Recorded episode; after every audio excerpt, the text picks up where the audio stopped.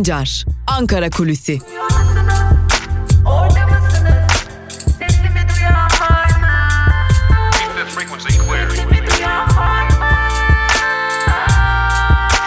Özgürüz Radyo.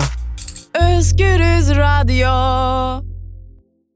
Özgürüz Radyo'dan ve Ankara Kulisi programımızın ilk bölümünden merhaba sevgili dinleyenler. Ben Altan Sancar. Hafta içi her gün olduğu gibi bugün de yani 11 Aralık Çarşamba gününde de Özgürüz Radyo'da Ankara gündemini konuşmak üzere karşınızdayız.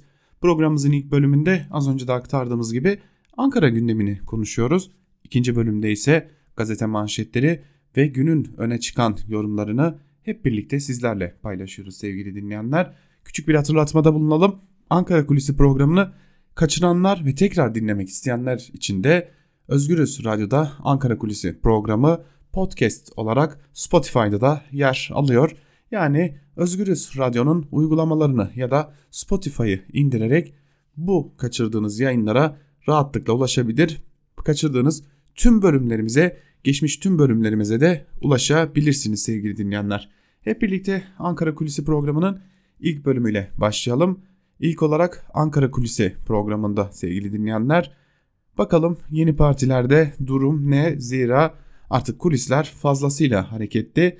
Yeni kurulacak partiler için ciddi bir heyecan yaşanıyor. Özellikle bu heyecan Davutoğlu cephesinde yaşanıyor. Zira Ahmet Davutoğlu'nun artık partisini birkaç gün içerisinde ilan etmesini bekliyoruz.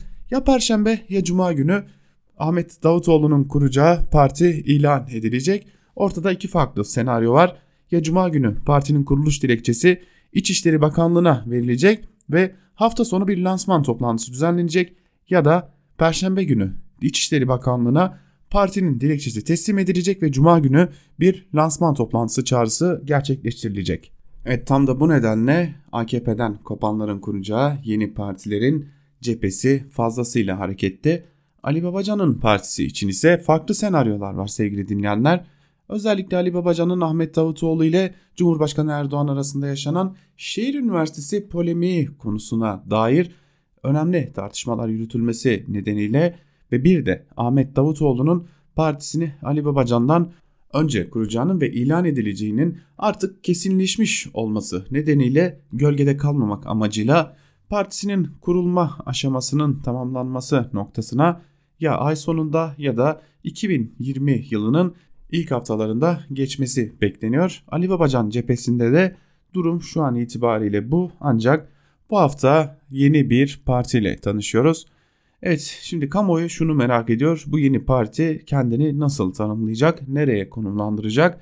Dün yine bu konuya ilişkin bir takım görüşmeler gerçekleştirdik ve bu görüşmelerde elbette ki Ahmet Davutoğlu'nun da başında olduğu bu partinin kendisini özellikle muhafazakar cenahta konumlandırmasına kesin gözüyle bakılıyor. Bunu söylemek mümkün. Ancak muhafazakar cenahta konumlandıracak bu partinin farkı ise tüm kesimlerden görüş alarak yola çıkmış olması. Burada önemli bir diğer noktada AKP'den kopanlar Kürtlere ne vaat ediyor sorusu ki bu soru önemli bir soru. Zira AKP'nin önemli bir oranda Kürt oyu aldığını biliyoruz. Özellikle muhafazakar e, Kürtlerin oyunun AKP'ye gittiğini biliyoruz ve AKP'de yaşanan tabandaki çözülmenin bir, bir kısmının da muhafazakar Kürtlerin AKP'den kopuşları ancak oy verecek başka muhafazakar bir parti bulamayışları olarak tarif ediliyor. Elbette ki bu muhafazakar Kürtlerin bir bölümü bazen HDP'ye bazen AKP'ye kayabiliyorlar ancak bunun dışında kalan muhafazakar Kürtler biraz daha aslında kapalı yaşayan Kürtler AKP'ye yüzlerini çevirmiş durumdaydılar ancak şimdi gelinen aşamada özellikle AKP'nin Kürt politikası nedeniyle bir kopukluk yaşanıyor. Ve şimdi yeni kurulacak partiler Kürtlere ne vaat edecek sorusu akıllara gelmiş durumda. Öyle görünüyor ki Ahmet Davutoğlu'nun kuracağı partinin programında Kürt sorunu ibaresine yer verilme ihtimali bulunuyor ve Kürt sorunu nasıl çözülebilir noktasında öneriler sunulacak. Elbette Kürt sorunu tabiri bir geçecek mi yoksa farklı bir tabirle Kürt sorunu atıfta mı bulunacak? Bu henüz net değil ancak Ahmet Davutoğlu'nun Kürt sorununun çözümü için farklı öneriler getirmesi beklenmiyor. Bu da ayrı bir nokta. daha önce ortaya çıkan çeşitli çözüm önerileri tekrarlanacak ve yeni bir vaatte bulunulmayacak gibi görünüyor Kürtlere. Ve tabi Ahmet Davutoğlu'nun partisinin programında terörle mücadele konusuna da ayrı bir başlık açılmasına kesin gözüyle bakılıyor ki e, Kürt sorunuyla terörle mücadele noktasındaki bu ayrım nasıl yapılacak konusu da ayrı bir soru işareti olarak Ahmet Davutoğlu ve ekibinin karşısında duracak. Ve tabi bir diğer husus Ali Babacan Kürt sorunu konusunda nasıl yaklaşacak? Zira muhafazakarlık dışında biraz daha liberal politikalarla ortaya çıkması beklenen Ali Babacan'ın partisinin ise Kürt sorunu noktasında Ahmet Davutoğlu'ndan bir tık daha ileri söylemlere sahip olması bekleniyor. Ancak Ali Babacan'ın bu noktada kimlerle görüştü, kimlerle oturup temas kurdu henüz tam olarak netlik kazanmamış durumda. Ahmet Davutoğlu'nun ise bu konuda kimlerle görüştü, kimlerle temas kurdu her geçen gün ortaya çıkmaya devam ediyor. Son olarak e, Kürt sorunu noktasında fikirleri e, kabul edilen isimlerden olan e, daha doğrusu kabul edilenin dışında da çok sık dillendirilen isimlerden olan birkaç isimle de görüştüğü biliniyor. Bunlar arasında Mesut Yeğen, Yusuf Alataş gibi isimler de bulunuyor. Yine Vahap Coşkun bulunuyor. Ee, öyle görünüyor ki yeni partiler bir yandan da Kürt sorunu noktasında Kürtlere ne diyebiliriz noktasında kafa yormaya devam ediyorlar ve en hassas oldukları noktalardan biri de bu. Ancak Kürt sorununun çözümü hassasiyet değil, milliyetçi ve e, muhafazakar kesimlere hitap ederken onları kaybetmeden nasıl muhafazakar Kürtlerin gönlünü kazanabiliriz ya da biraz daha AKP'den kopan ve biraz daha hem muhafazakar hem liberal olan liberal olan Kürtlerin gönlünü nasıl kazanabiliriz noktasında kafa yormaya devam ediyorlar yeni partiler. Tabi yeni partileri konuştuk. Ahmet Davutoğlu ile Cumhurbaşkanı Erdoğan arasında yaşanan polemiği konuştuk ve bu polemiğin önümüzdeki günlerde yeni bir aşamaya gelmesi için de muhalefet bunu gündeme taşımaya hazırlanıyor gibi görünüyor sevgili dinleyenler.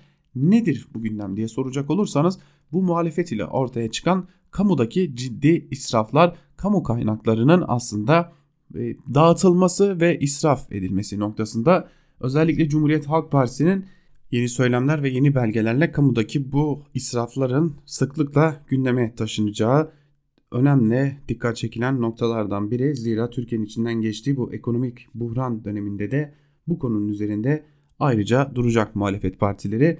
Tabi yeni partileri konuşuyoruz. Yeni partileri konuşurken şunu da söylemek lazım. AKP'den seri istifa dönemlerinin gelmesi bekleniyor. Özellikle Ahmet Davutoğlu ve Ali Babacan'ın partilerinin ortaya çıkmasıyla birlikte Adalet ve Kalkınma Partisi'nden seri bir biçimde istifaların yaşanması kuvvetle muhtemel görünüyor ve Ahmet Davutoğlu'nun partisine ilişkinde çeşitli iddialar var. Bir yanda partinin adına dair iddialar var ve partinin adı olarak e, farklı farklı için isimler geçiyor. Yaşam ve Adalet Partisi bir telaffuz edilen bir isim. Diğer yandan Gelecek Partisi telaffuz edilen bir diğer isim. Elbette ki e, bunlar hala kulislere sızan, basına sızan bir takım bilgiler. Bunlar cuma günü en geç cuma günü netleşecek bilgiler sevgili dinleyenler. Cuma günü itibariyle Türkiye siyasi hayatına katılacak AKP'den kopanların özellikle omurgasını oluşturduğu o partinin adını da amblemini de programını da tüzüğünü de öğrenmiş olacağız. Bizler burada ancak sizlere kulislere sızan, basına sızan ya da sızdırılan bilgileri sizlerle paylaşıyoruz diyelim ve ilk bölümü burada noktalayalım. İkinci bölümde gazete manşetleri ve günün öne çıkan yorumlarıyla karşınızda olacağız ve tabii ki orada da Ankara'da başka neler konuşuluyor satır aralarından sizlere aktarmaya devam edeceğiz diyelim. Şimdilik küçük bir ara ikinci bölümde görüşmek dileğiyle Özgürüz Radyo'dan ayrılmayın. Şimdilik hoşçakalın.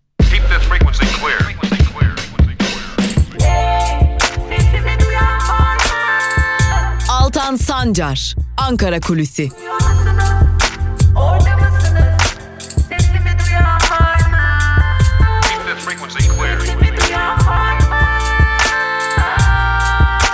Özgürüz Radyo. Özgürüz Radyo. Ankara Kulisi'nin ikinci bölümüyle tekrar merhaba sevgili dinleyenler. İkinci bölümde gazete manşetleri ve günün öne çıkan yorumlarıyla sizlerle olacağız. Ve her zaman olduğu gibi ilk olarak gazete manşetleriyle başlayacağız. Hemen ardından da yorumlara göz atacağız. Ve ilk olarak Yeni Yaşam gazetesinin bugünkü manşetini sizlerle paylaşalım sevgili dinleyiciler. Yeni Yaşam gazetesi bugün Beyaz Toros tehditli işkence manşetiyle çıkmış. Ayrıntılarda ise şu cümlelere yer veriliyor. Bitlis'te polislerce evine yapılan baskında gözaltına alınan ve bu sırada zihinsel engelli annesi darp edilen Nihat Demir şunları yazdı. Evde bana ait olmayan 3 telefona da el koydular. Telefonlar bana ait diyerek üstlenirsem beni bırakacaklarını, aksi halde öldürüp bir yere atacaklarını söylediler. Artık beyaz toros yok diye kendini rahat mı sanıyorsun diyerek tehdit ettiler. Bu sırada küfür ve hakaretlerin ardı arkasının kesilmediğini vurgulayan Demir, benim olmayan bir şey kabul etmeyeceğimi söyledikçe işkencenin dozunu artırıyorlardı. Çıplak aramayı reddettiğim için elbiselerim yırtılıp alınmak istendi. Aynı şiddetin herkese uygulanmasını protesto etmek için 8 günlük açlık grevinde kaldım. Ayrıca yasal bir parti olan HDP, HDP'nin etkinliklerine katılmamda tutuklanma gerekçesi yapıldı deniyor haberin ayrıntılarında.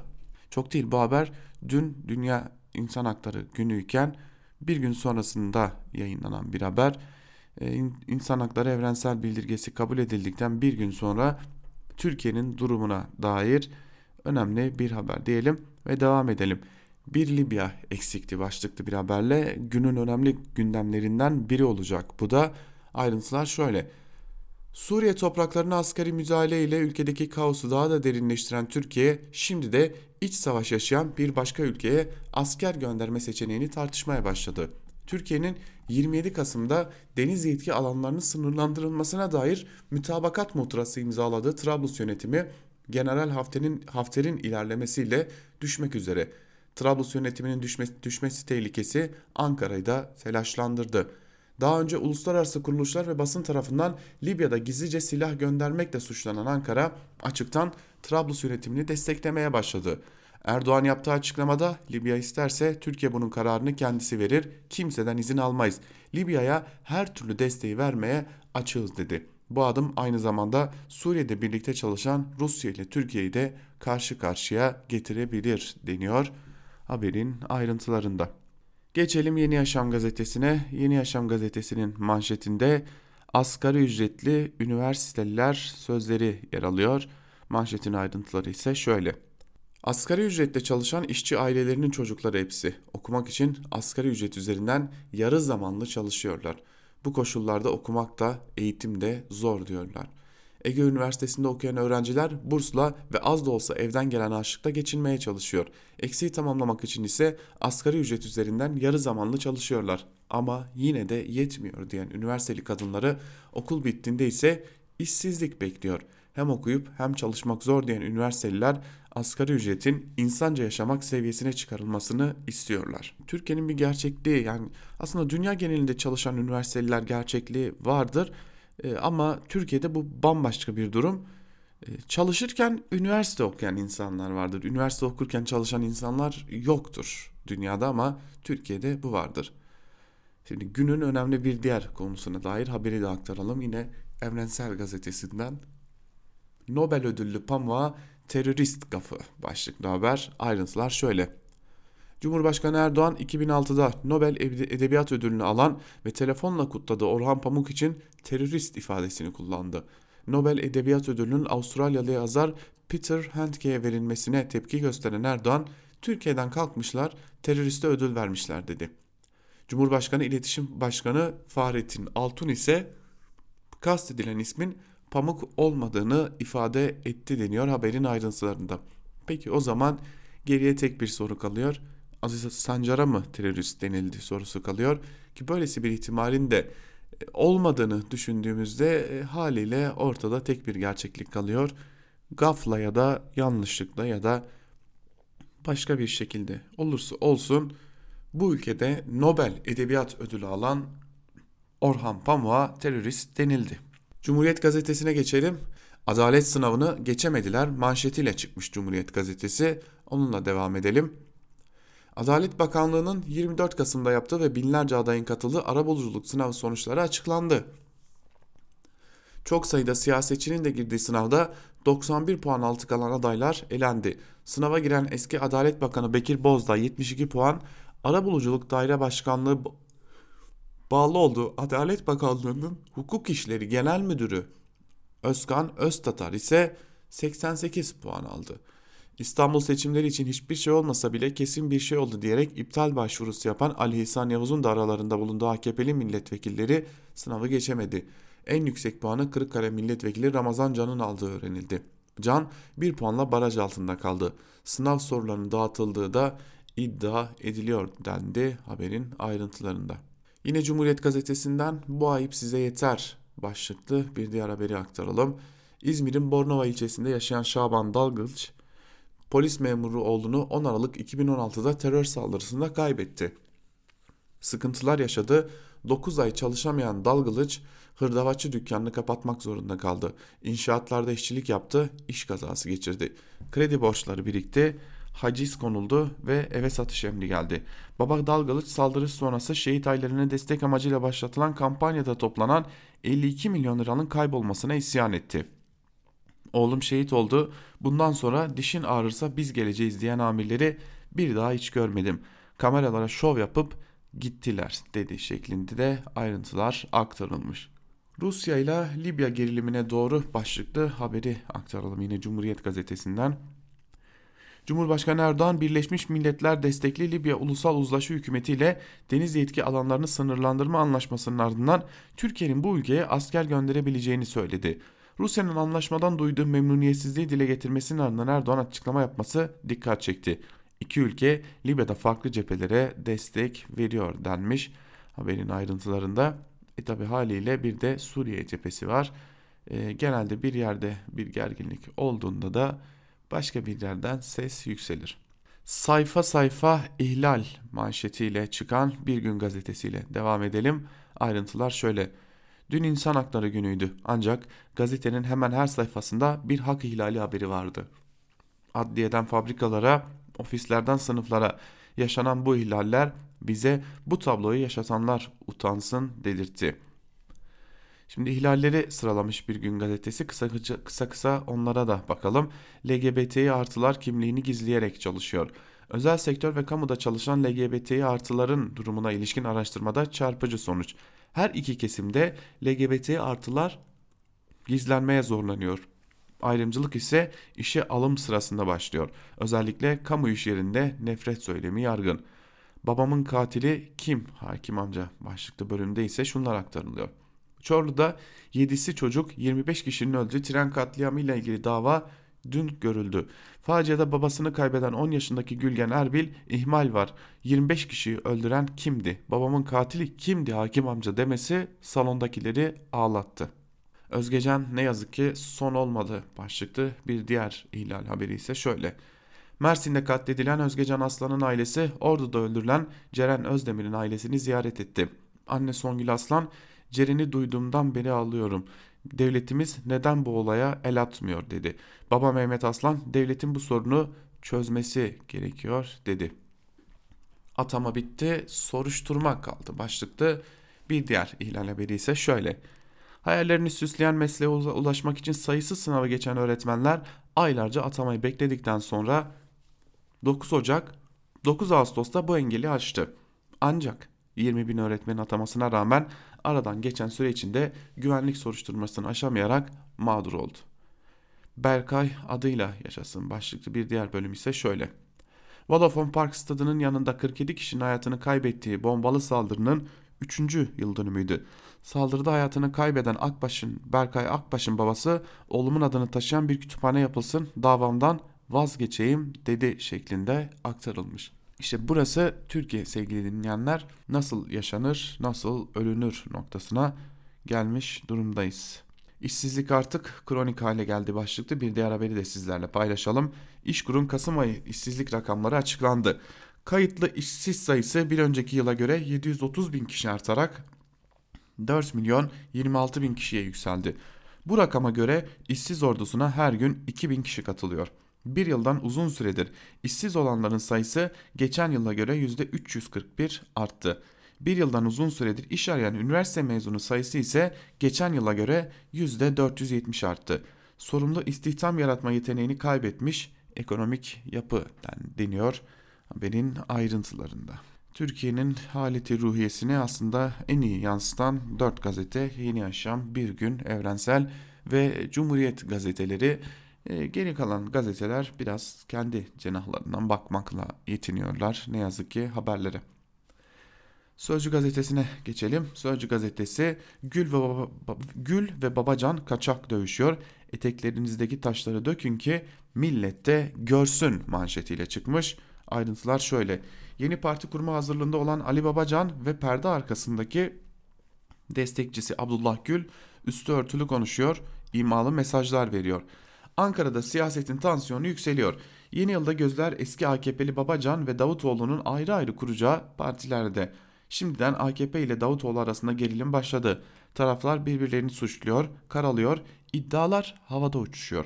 Bir tek Abdullah Gül destekli Ali Babacan ve partisi derinden geliyor.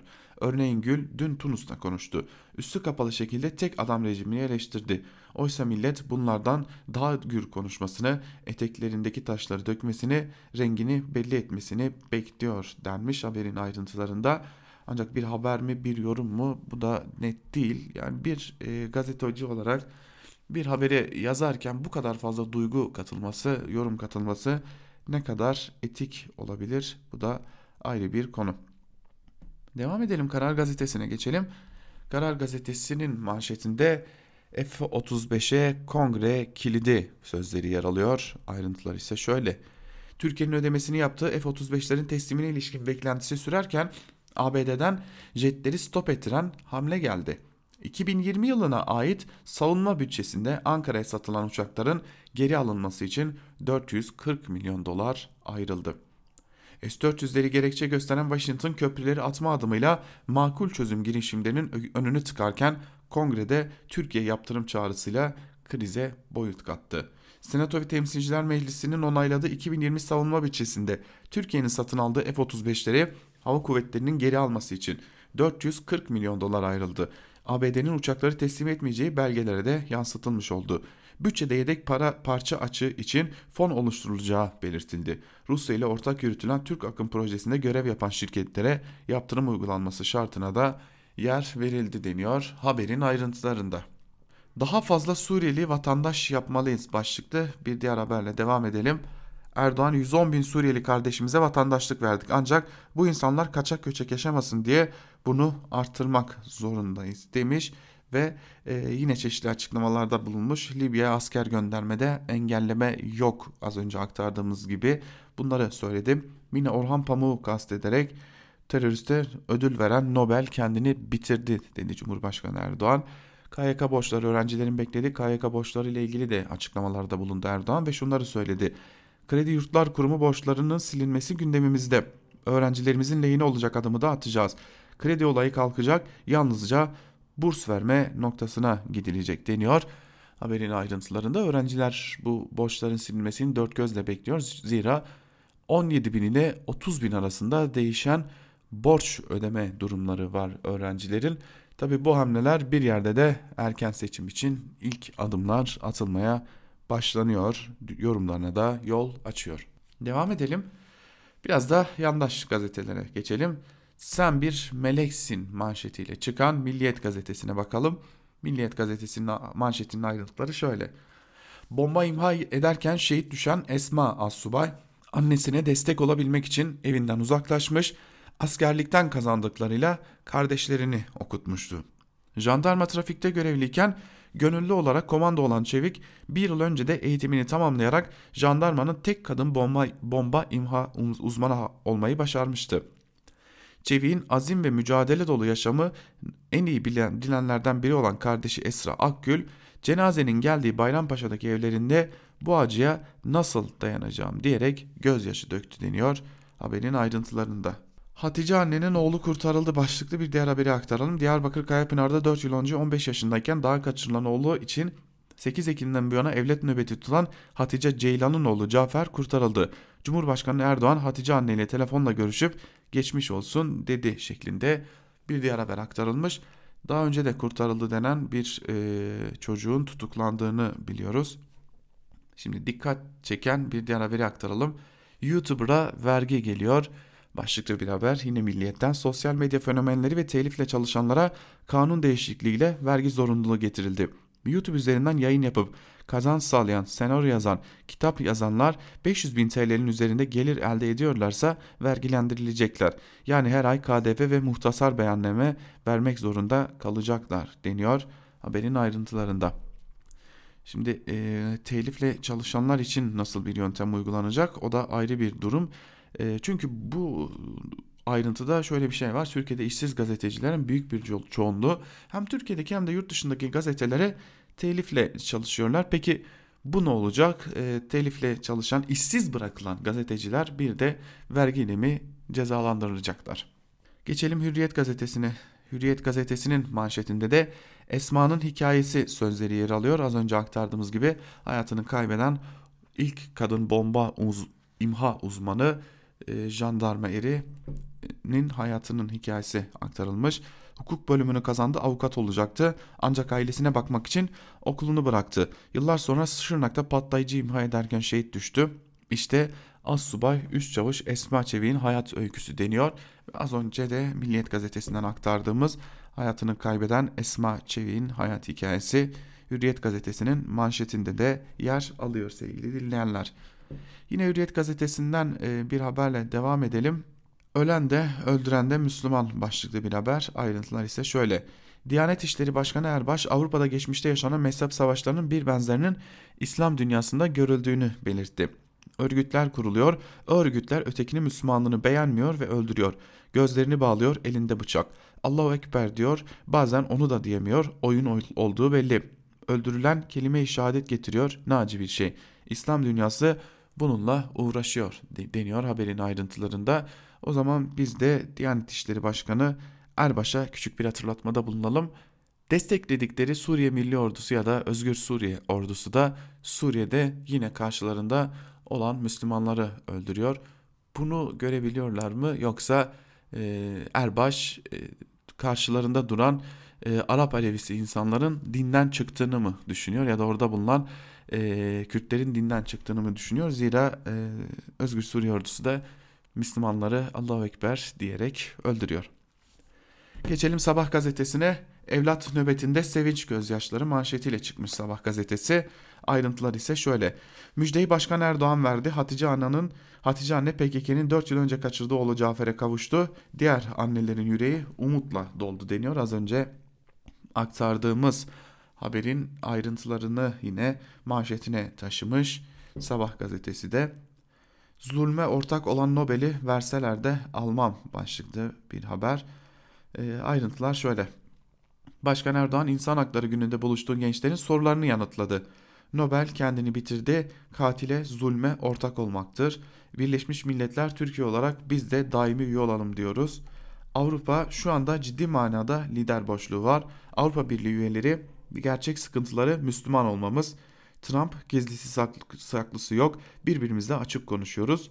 Putin gizli, gizli ajandası yok. Bölgede barışı beraber sağlayacağız. KYK borçları öğrencilerin lehine adım atacağız gibi açıklamalarda bulunmuş başlık başlık böyle haberin ayrıntıları. Geçelim Star gazetesine. Star gazetesinin manşetinde ise ben kavuştum darısı başınıza sözleri yer alıyor. Ayrıntılar ise şöyle. Anne Hatice Ceylan 15 yaşında kaçırılan oğluna kavuştu.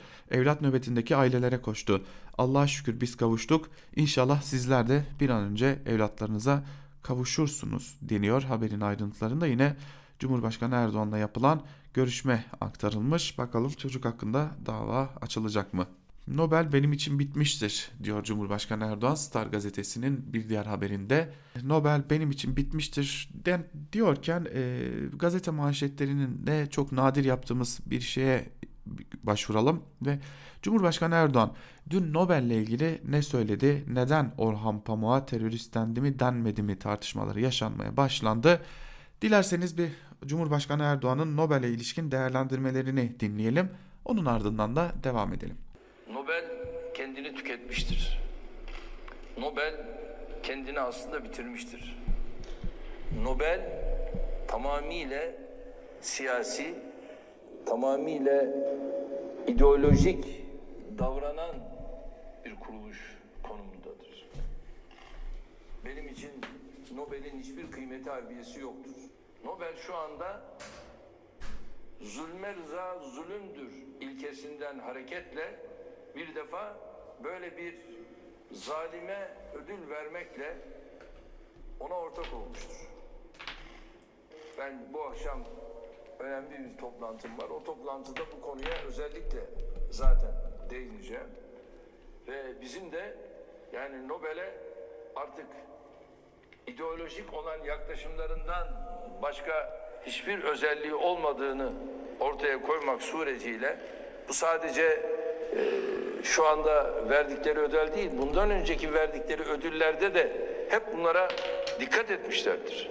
Mesela Türkiye'den kalkmışlardır, teröriste ödül vermişlerdir. E niye? Mantık budur, anlayış budur. Ve bundan sonra da yine bunlar bu şekilde devam edeceklerdir. Hiçbir zaman objektif bakalım. Ha, bu gerçek manada bir ilim adamıdır. Biz bu ilim adamına bunu verelim. Örneğin Aziz Sancar hocamıza vermiş oldukları ödül gibi orada tartışılacak herhangi bir şey söz konusu değil. Niye? İlmiyle bir defa temayüz etmiş olan bir hocamızdır. Eyvallah. Biz de alkışlarız, biz de takdir ederiz. Ama kalkıp da böyle bir teröristleri kalkıp kendi romanına vesairesine yansıtan, orada onu kullananları siz Nobel'e layık görürseniz bizim de sizi tanımamız zaten mümkün değildir. Evet, Cumhurbaşkanı Erdoğan'ın açıklamaları böyle. E, haber bültenimizde ayrıntılarını aktaracağız. Gelen açıklamaları da aktaracağız. Ancak durum şu an itibariyle böyle diyelim.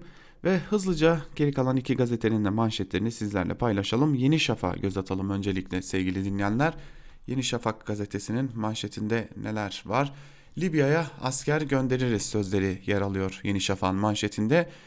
Hayırlı uğurlu olsun diyelim. Yeni bir krizimiz var. Ayrıntılar şöyle. Doğu Akdeniz'deki yetki alanlarını Libya ile yeniden belirleyen Türkiye dengeleri değiştirecek yeni bir adıma hazırlanıyor. Mehmetçik, Libya hükümetini Hafter terör örgütüne karşı korumak için gerekirse devreye girecek. Cumhurbaşkanı Erdoğan, talep olursa Libya'ya asker gönderebiliriz dedi şeklinde de ayrıntılar aktarılmış. Tabi yine e, çeşitli görüşlere başvurulmuş, çeşitli görüşler aktarılmış. Yani alkışlarla bir biçimde oraya gönderilme e, noktasına adım adım gel geliyor Türkiye. Geçelim Akit'e. Akit'in manşetinde CHP CHP hayırlı olan her şeye karşı manşetiyle çıkmış Akit. Yine Muhammed Uzun imzalı Akit'in hedef gösterici muhabirlerinden biri, e, yalan haberleri yapan muhabirlerinden biri. Ayrıntılar şöyle. Geçmişten bugüne istemezlikçi bir tavır sergileyerek millet hayrına yapılan her işe karşı çıkan CHP, Türkiye'ye el freni olmaya çalışıyor. CHP'ye rağmen hayata geçirilen devasa projeler ise batıya parmak ısırtırken Türkiye'nin şahlanışında mihenk taşı olmaya devam ediyor. Bunun son halkası ise Kanal İstanbul projesi olacak deniyor. Ve örnek olarak da Marmaray, Avrasya Tüneli, Keban Barajı ve Boğaz Köprüsü gösteriliyor. Batı bize parmak ısırıyor mu bilmiyorum ama e, biz bu ülkede açlıktan artık parmak ısırmaya doğru giden bir e, kalabalık nüfusun olduğunu biliyoruz. Bakalım oraya doğru e, ne zaman evrilecek bu ülke diyelim. Ve çok da uzatmadan gazete manşetlerini noktalayalım. Gazete manşetlerinin ardından da dönelim bakalım köşe yazarları bugün gündemlerine ne almışlar? Malum Libya mevzusu var. Libya'ya ilişkin Hilal Kaplan Libya'ya asker gönderecek miyiz başlıklı Sabah gazetesinde bir yazı kaleme almış ve yazısının bir bölümünde şunları kaydediyor. Libya ile imzaladığımız deniz yetki alanı belirleme anlaşmasıyla Yunanistan'ın Akdeniz egemenliği iddiasına karşılık Akdeniz'de Türkiye'siz iş yapamazsınız şeklinde özetlenebilecek bir meydan okumaydı. Haritayı açıp Türkiye karasularından Libya karasularına doğru uzanan iki çizgi çekerseniz ne demek istedim daha net anlaşılır. Başkan Erdoğan katıldığı bir televizyon programında Türkiye Libya arasında imzalanan anlaşmayla alakalı bu mütabakat muhtırasıyla Türkiye esasında uluslararası hukuktan kaynaklanan haklarını kullandı. Libya Türkiye'yi davet ederse elbette Türkiye'nin mütabakat gereği Libya'ya gitme hakkı doğmuş oluyor. Türkiye dışında asker gönderilmesi koşullar bakımından atılması gereken adımlarımız var. Libya'da her türlü desteği vermeye hazırız dedi. Libya Devlet Yüksek Konseyi üyesi El Şatır da Libya Devlet Başkanı Serrac'ın Erdoğan'ın teklifini çabucak kabul etmesi gerektiğini belirtti.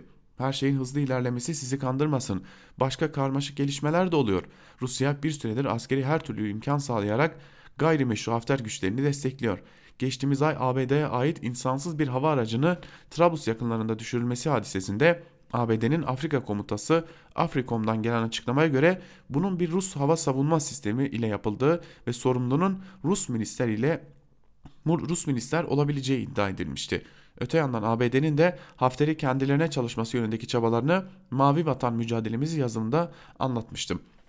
Her ne kadar Trablus'taki ulusal mütabakat hükümeti meşru hükümet ve Serraj meşru lider kabul edilse de Batı'nın ve Rusya'nın Hafter'e desteği sürüyor. Oldukça grift ve çok aktörlü bir sürece giriyoruz. Libya ile imzalanan mütabakat muhtırasının mecliste HDP dışındaki muhalefetin de onaylarıyla geçmesinde olduğu gibi milli birliğimizi ulus, uluslararası haklarımızı ilgilendiren konularda sürdürmemiz büyük önem arz ediyor denmiş yazının bir bölümünde ve öyle görünüyor ki Türkiye hadi bir an önce gitsin Libya'ya gündemini taşıyor Hilal Kaplan'da. Şimdi İbrahim Karagül de Yeni Şafak'tan bu konuya ilişkin uzunca başlıkta bir yazı kalemi almış ve yine kahramanlık destanı yazmış. Lib Türkiye Libya'ya asker gönderecek. Akdeniz haritasını nasıl değiştirdik? Evet Barbaros 473 yıl sonra geri dönüyor. Vera vesayetçilerin Montreux ayakta tutma lobisinin yeni görevi Kanal İstanbul başlıkta e, yazının diyelim yazı diyelim buna yazının bir bölümü şöyle. Türkiye Suriye'den sonra Libya'ya da asker gönderecek. Libya resmi hükümetinin çağrısı esastır. Mütabakata bakılırsa bu çağrı da olacaktır. Peki neydi o mütabakat? Yunanistan, Güney Kıbrıs Rum yönetimi Fransa başta olmak üzere hemen hemen bütün AB ülkeleri İsrail, ABD, Mısır başta olmak üzere hareket eden Suudi Arabistan ve Birleşik Arap Emirlikleri Akdeniz enerji kaynakları üzerinde bir paylaşıma girdi. Bunu yaparken de Türkiye'yi yok sayan bir ezberden hareket ettiler. Türkiye tek başına da kalsa direndi hatta meydan okudu. Sondaj gemileriyle Akdeniz'e açıldı, kendi aramalarına başladı. Bunu yaparken onların haritasına göre değil kendi haritasına göre hareket etti. Türkiye direnerek meydan okuyarak o oyunu bozdu. Ama bununla da kalmadı. Libya resmi hükümetiyle bir münhasır ekonomik bölge anlaşması yaptı. Türkiye ile Libya denizden komşu oldu, sınır ülkesi oldu. Ayrıca anlaşma Akdeniz'i ortadan ikiye bölüyor. Yunanistan Rum kesimi arasına bir hat çekiyor. Doğu Akdeniz geriliminde Türkiye cephesini batıda Libya ile ortak sınırda kuruyor demiş İbrahim Karagül ve bunun aslında Türkiye'nin yeniden Osmanlıcılığa döndüğünün işareti olduğunu belirtmiş. Şimdi gelelim e, bu konuya ilişkin gerçeklere. Mühtan Sağlam bölgeyi yakından takip eden e, uluslararası ilişkiler konusunda da önemli bir isim. Libya Anlaşması müdahale tezkeresi mi olacak başlıklı bir yazı kaleme almış ve yazısının bir bölümünde de şunları aktarmış. Anlaşma incelendiğinde Türkiye'nin münhasır ekonomik bölge ilan etmediği görülüyor. Libya ile çizilen dış sınır Yunanistan ve Mısır ile anlaşmaya varılırsa anlamlı olacak. Bununla beraber Cumhurbaşkanı Erdoğan katıldığı bir canlı yayında Libya hükümetinden talep gelirse asker gönderilebileceğini söyledi. Hemen ertesinde de bazı medya organlarında Türkiye'nin Libya'ya asker yollaması gerektiğine dönük yazılar çıktı. Üst üste gelen bu açıklama ve tutum Türkiye iç kamuoyunun desteği için söz konusu anlaşmayı öne mi sürecek sorusuna neden oluyor. Bu yazıda Doğu Akdeniz'deki saflaşmaya yok mu artıran denilen spekülatif rezerv bilgilerine ve Türkiye'nin Libya siyasetine mercek tutacağız. Bölgede yaşananlar Türkiye'nin 2013'ten beri kendi karasuları ve KKTC'nin 2009'da Türkiye Petrol Arama TPAO'ya verdiği yetkiyle bölgede sondaj ve arama faaliyetleri yürütüyor.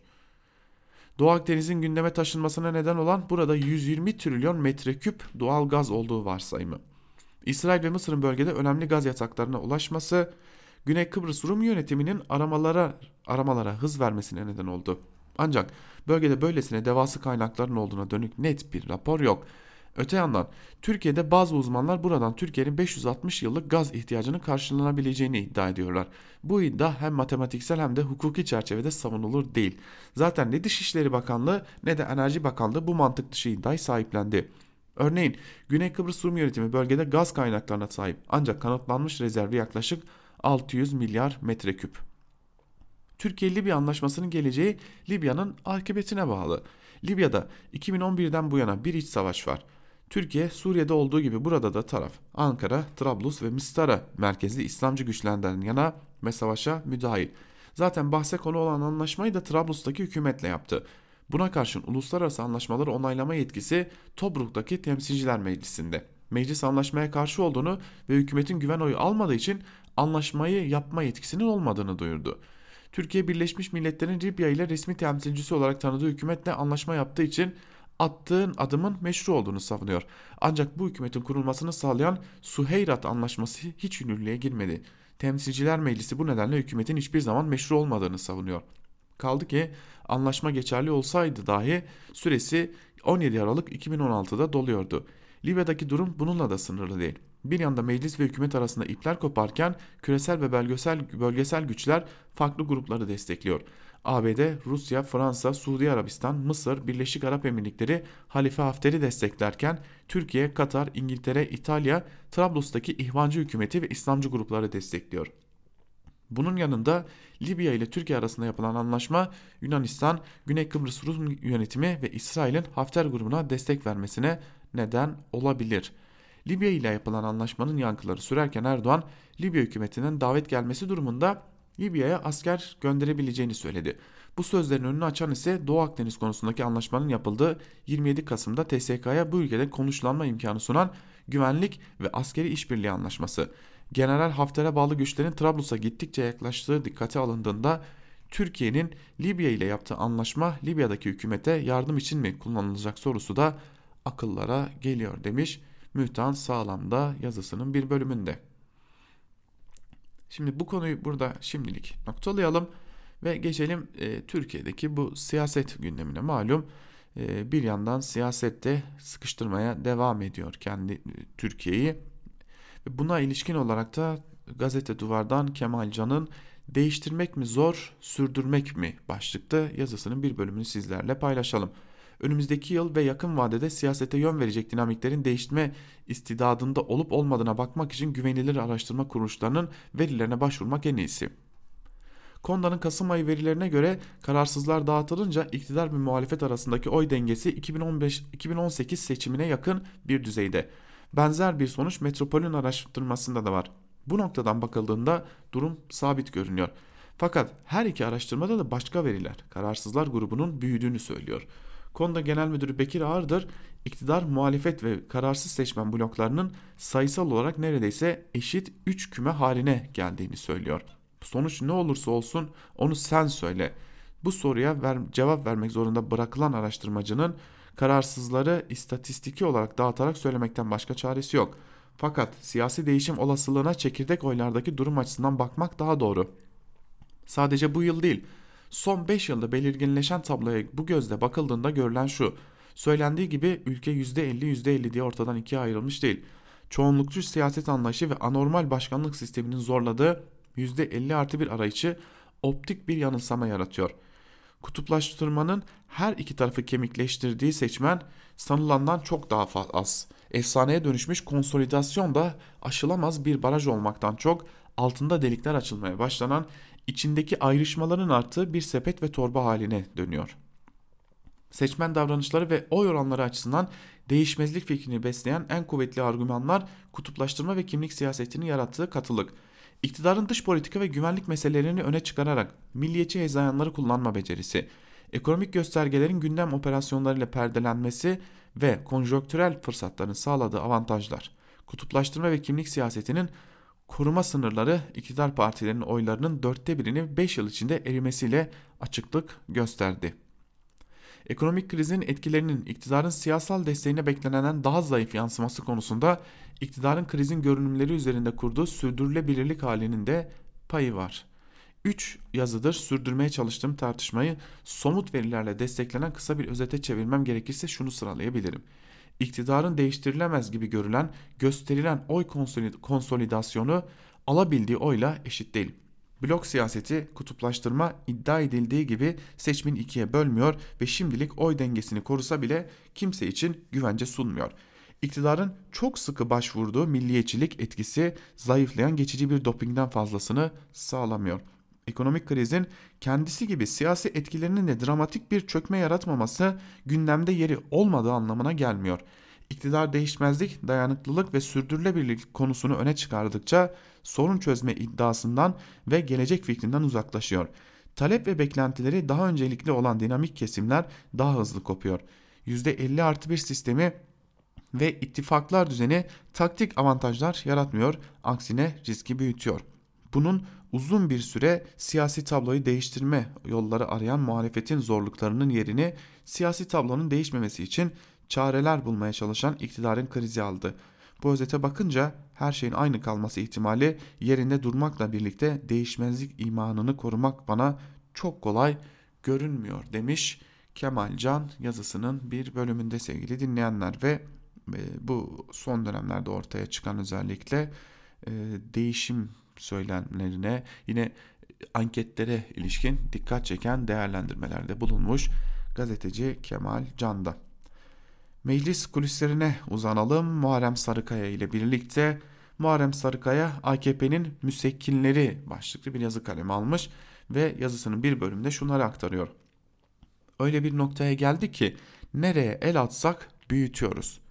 AKP'li milletvekillerinin meclis kulisinde sohbet ederken kullandığı bu cümlenin altında ciddi bir ironi var. Bu cümleyle şehir üniversitesi tartışması üzerinden yakında partisini kuracak Ahmet Davutoğlu'nu hedef almış olmalarının yanlışlığına gönderme yapıyor. Şehir üniversitesi tartışması üzerinden partinin önde gelen isimlerinin Davutoğlu'nun kamuoyu nezdinde büyüttüğü kanaatindeler. Bu kanı sadece partinin etkili isminde değil milletvekillerinin ağırlıklı bölümünde de var. Durumu bir örnekle özetliyorlar. Ne zamanki İmamoğlu'nu muhatap aldık, büyütüp iki kez İstanbul Büyükşehir Belediye Başkanı seçtirdik. Şimdi aynını parti kuracak Ahmet Davutoğlu için yapıyoruz. AKP bu nedenle tartışmayı uzatmadan kapatma niyetinde. Çünkü mesele dün, dün olmamış. 2012'den bu yana süre gelmiş. 2005 ve 2016'da da bugünkü tartışmaya konu olan gelişmeler yaşanmış. Ne zaman ki Ahmet Davutoğlu'nun ayrılma süreci başlamış, eş zamanlı şehir üniversitesi sorunu da baş göstermiş. AKP kulisinde ağırlıkla tekrar edilen cümlenin özeti şöyle. Bu iş kanuni mi? Evet. Çünkü her şey yasaya uygun yapılmış. Bugüne kadar da devam edip gelmiş. Ama hukuki ve etik mi derseniz hayır değil. Ama unutmayalım ki bu durumu da biz yarattık. Kamuoyunun bu konuya odaklanmasını doğru bulmuyorlar demiş Muharrem Sarıkaya yazısının bir bölümünde. Biz de Muharrem Sarıkaya'nın bu yazısıyla birlikte Ankara Kulisi'nin ikinci bölümünün de sonuna gelmiş olalım sevgili dinleyenler. Ee, bugün biraz Libya'yı biraz e, özellikle artık AKP'den beklediğimiz o çözülmeyi ve çözülmenin yaratacaklarını konuştuk. Ee, özellikle oraya fokuslandık. Biz burada tamamlayalım programımızı. Tabi gün içerisinde haber bültenlerimizle gelişmeleri aktarmak üzere karşınızda olmaya devam edeceğiz. Bizden şimdilik bu kadar. Özgürüz Radyo'dan ayrılmayın. Hoşçakalın.